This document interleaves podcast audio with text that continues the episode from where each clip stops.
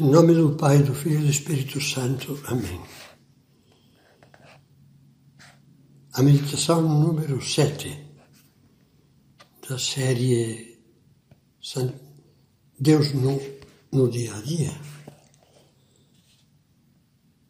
é uma meditação sobre a perseverança nas pequenas coisas e tem como ponto inicial um ponto luminoso para os nossos pensamentos e orações, o número 983, unido a um trecho do número 813 de caminho. Começar é de todos, perseverar de santos. A perseverança nas pequenas coisas, por amor, é heroísmo. O dia a dia cristão o dia a dia, o cotidiano, é a sequência contínua dos dias. O cotidiano cristão é essa sequência marcada pela constância na fé e pela fidelidade ao amor, a Deus e ao próximo, como não nos cansaremos de lembrar. O nosso cotidiano pode ser comparado a uma estrada pela qual avançamos com os passos de cada dia. Pode haver passos mais rápidos e mais lentos. Nunca faltarão alguns tropeções e teremos que nos levantar do chão. Poderá haver acidentes de percurso, como uma jamanta atravessada na pista ou um deslizamento de terra que interrompe o trânsito. Todos temos obstáculos e imprevistos. Mas o importante é que não, não sejamos nós quem interrompe a estrada. Jesus, para falar da constância, utiliza a imagem do homem que, querendo construir uma torre, não calcula bem os meios e, por não ter preparado devidamente a obra, tem que largar a construção inacabada.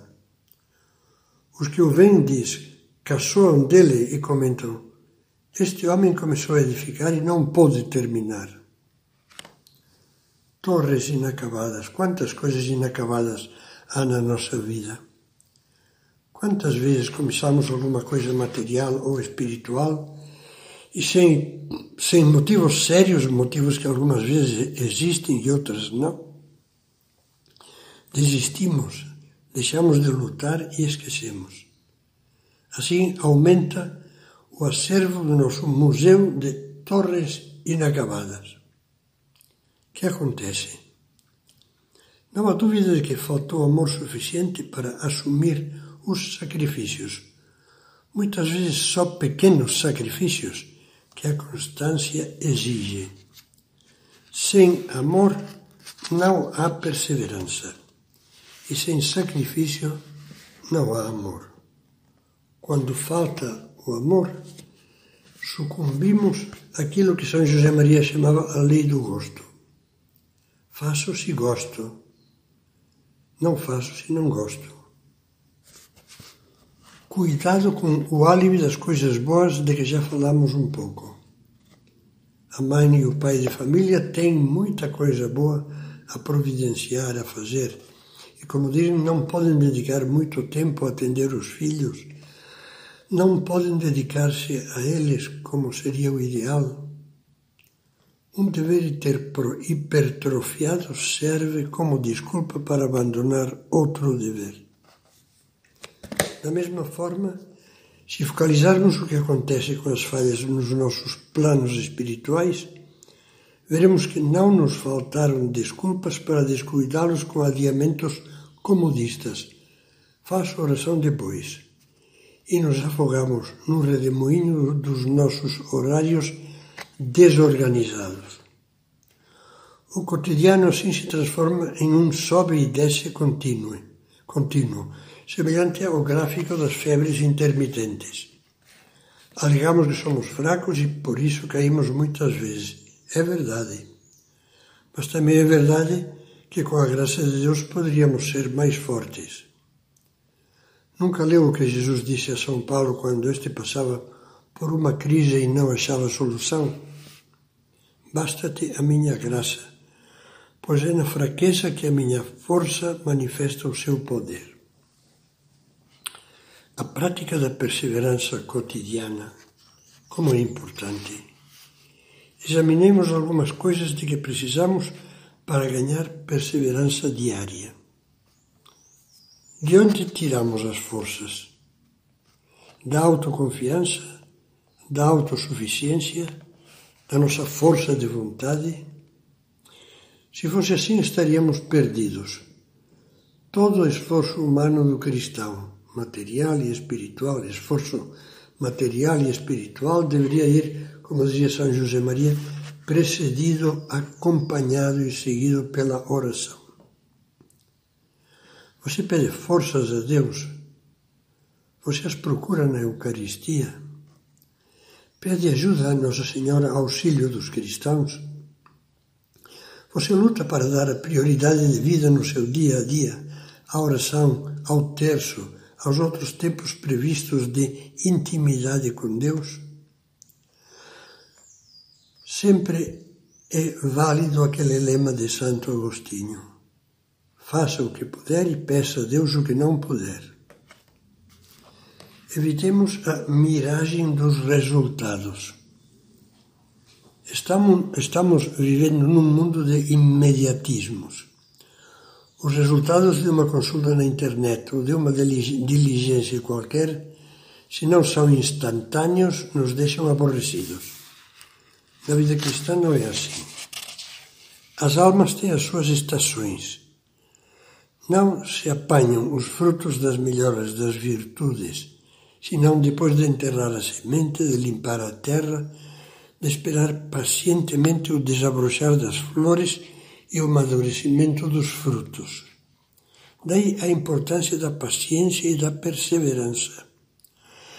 São José Maria gostava muito da figura, hoje já arcaica, do burrinho de Nora, aquele jumentinho atrelado a uma haste horizontal de madeira que, dando as mesmas voltas por horas e horas, todos os dias, faria girar fazia girar o eixo de um mecanismo dentro do poço e com ele levava água para regar as plantações. Sempre as mesmas voltas, dizia São José Maria, um dia e outro, todas iguais. Mas sem isso não haveria maturidade nos frutos, nem louçania no horto, nem teria aromas o jardim. O burrinho não via nada, até lhe vendavam os olhos mas os frutos, os frutos iam se preparando com segurança e um dia seriam colhidos. Tenhamos também a humildade de recomeçar. Ninguém consegue perseverar andando em linha reta. Como dizia alguém, a perseverança consiste em subir caindo, mas subir. No sentido de levantar-nos imediatamente e voltar a lutar com mais brio do que antes. A falta de humildade, o orgulho é que nos atrapalha. Cada falha deixa-nos um sabor de fracasso, sobretudo quando se repete uma e outra vez. Isso nos humilha e o orgulho faz-nos cair no desânimo e na desistência. São José Maria recomendava humildade e espírito esportivo. Acontece o que acontecer, persevera no teu caminho, persevera alegre e otimista, dizia porque o Senhor se empenha em varrer todos os obstáculos. Ouve-me bem, tenho certeza de que se lutas, serás santo. E também dizia: dá muito bom resultado empreender as coisas sérias com espírito esportivo. Perdi várias jogadas, muito bem, mas se perseverar, no fim ganharei. É preciso que entendamos a importância de concretizar. No caminho só se avança se a cada passo um pé se apoia em terra firme e depois o outro. Na luta cristã, junto com muita oração, precisamos apoiar cada passo em um chão sólido. Para isso faz-nos falta ser realistas e concretizar propósitos pequenos não perder-nos em desejos genéricos e resoluções teóricas. concretizar primeiro no exame de consciência. Você diariamente, na hora mais oportuna, faça um exame sobre o seu dia. Bastam três ou quatro minutos. Não se trata de ver tudo que fez hora por hora. Ao examinar o dia que passou, fixe o olhar só em dois ou três pontos pequenos que você sabe que são metas importantes da sua luta espiritual, como por exemplo, evitei nas refeições comentários negativos que aborrecem os outros, fiz hoje na hora certa as orações que tinha me proposto, etc. No final do exame, faça um, um só propósito concreto para o dia seguinte. Normalmente, o propósito deverá ser um ponto de luta que o ajude a superar algum dos descuidos que teve naquele dia ou a dar uma melhoradinha em alguma coisa que já vai indo bem. Por exemplo, amanhã vou começar meu trabalho sem atrasos e vou oferecê-lo a Deus. Ou então, vou lutar contra a gula, não repetirei aquele prato. É muito bom anotar o propósito de cada dia em uma agenda de papel ou no celular Assim fica mais fácil lembrar-se dele, já desde o começo do dia. Perseverar, persistir pouco a pouco com a graça de Deus é necessário para alcançar a maturidade cristã. Há 15 séculos, o Papa São Gregório Magno dizia: a alma humana, como o barco contra a correnteza de um rio, não pode manter-se parada em um mesmo lugar porque se não se esforça por subir, irá sendo arrastada por água abaixo.